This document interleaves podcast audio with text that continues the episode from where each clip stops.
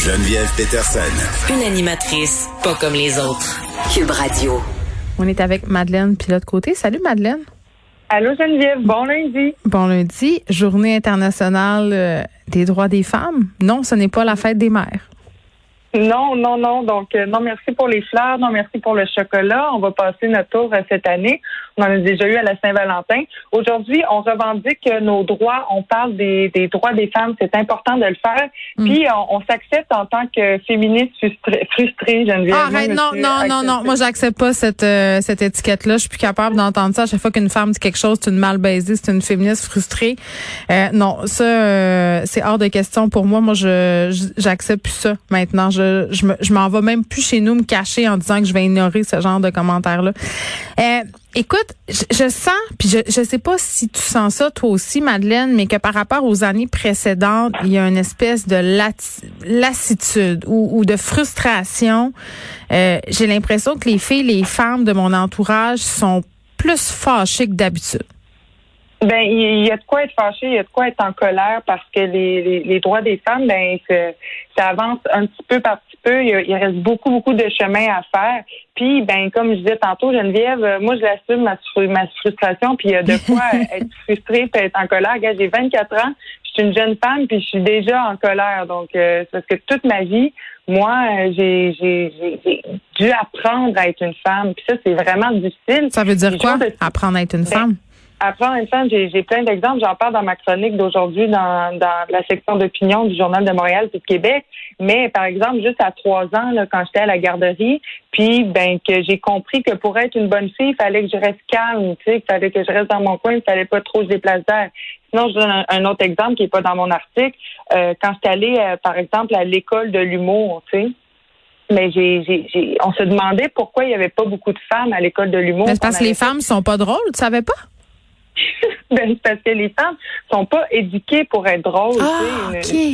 Une- je l'ai déjà dit à l'émission, mais une fille qui a un sens de l'humour, c'est un gars qui recherche une fille qui a un sens de l'humour, c'est une fille qui est capable de rire à ses jokes. Ah, c'est vrai, d'entendre. Moi, je trouve que les téléréalités à cet effet sont particulièrement représentatives de ce que la plupart des hommes cherchent chez une femme. Et j'ose croire que ça change, là, mais au début de Love Story puis d'OD, les, les gars cherchaient des filles douces puis compréhensives.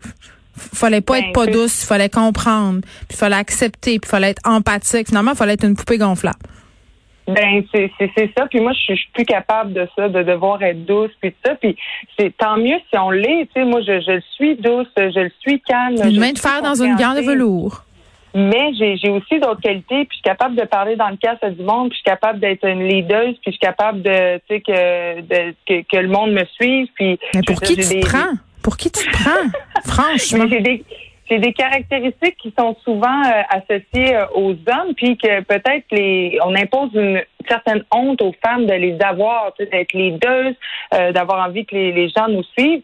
Puis ben, je trouve ça bien dommage. Puis tu sais, on rentre au secondaire. Moi, Geneviève, euh, j'ai appris en rentrant au secondaire que mon corps allait être contrôlé. Tu sais, on me courait après avec des règles pour mesurer la longueur de ma jupe. Là, à un donné, euh, tu sais, comme Ah oui, le- l'escouade, la bretelle spaghetti. Ça, ça, ça existe Ben- encore en 2021. Moi, ça me jette à terre les politiques vestimentaires dans les écoles qui s'adressent majoritairement aux filles. Puis l'argument selon lequel, ah, mais les gars, ils, ils, ont, en ont pas de linge sexy. Personne n'a jamais trop écœuré les gars avec une longueur de Bermuda, c'est vrai.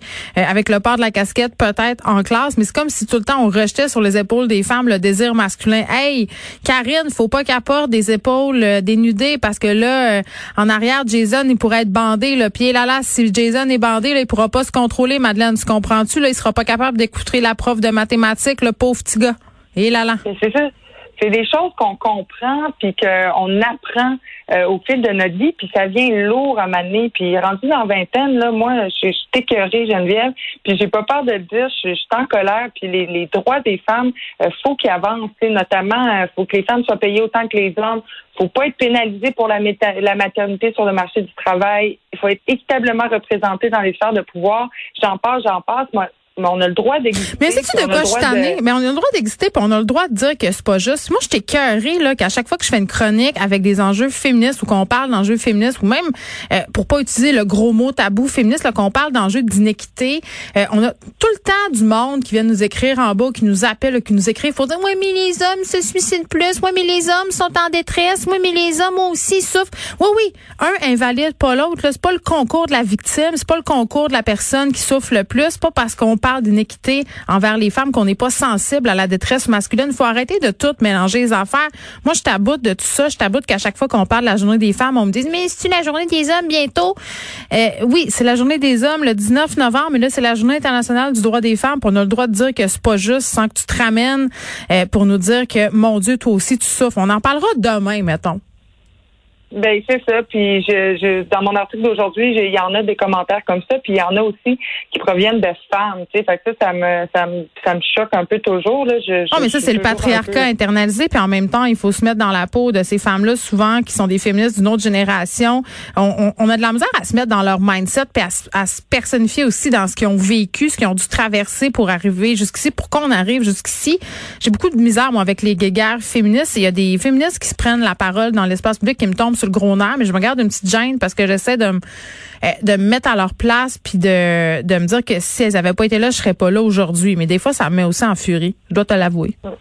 Oui, mais somme toute, faut juste comprendre que l'égalité n'est pas encore là entre les hommes et les femmes. Puis moi, c'est quelque chose que j'ai vraiment compris puis intégré dans la vingtaine parce que, tu sais, au secondaire, moi, je pensais que c'était atteint, tu sais, même si on a des exemples un peu chaque jour. Mais ben, attends, Madeleine, moi, je disais, je disais jusqu'à mon Dieu, jusqu'à tard dans la vingtaine, je disais que j'étais pas féministe. Me ben, faisait un point d'honneur de dire ça. Là. Moi, je suis pas féministe. De féministe, berk, berk, berk. Ben oui, c'est le fun de faire partie de la gang de boys. Mais maintenant, on se comprend, euh, on, comprend qu'on on n'en fait pas partie. Une vie. Ben, on n'en fait pas partie, même si on pense qu'on en fait partie, puis qu'on peut pas passer une vie à, essayer d'intégrer le maudit boys club. c'est ça. Est-ce qu'on se fait un women's club?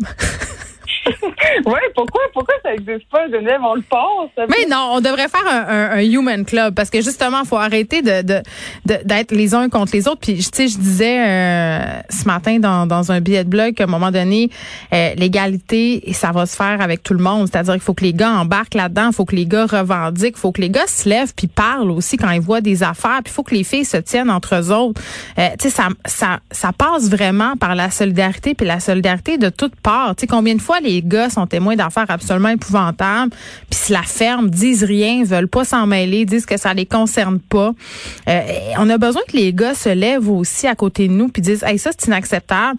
sais, on a besoin que les gars parfois nous parlent de leur salaire, nous aident en disant mais ben, moi je gagne tant, vas-y. Il y, a tout ça là, il y a une espèce de de solidarité puis de sororité aussi entre femmes qu'il faut qu'il faut développer, qu'il faut pas lâcher parce qu'on a aussi, je pense, en tout cas éduqués à être en compétition les unes envers les autres beaucoup.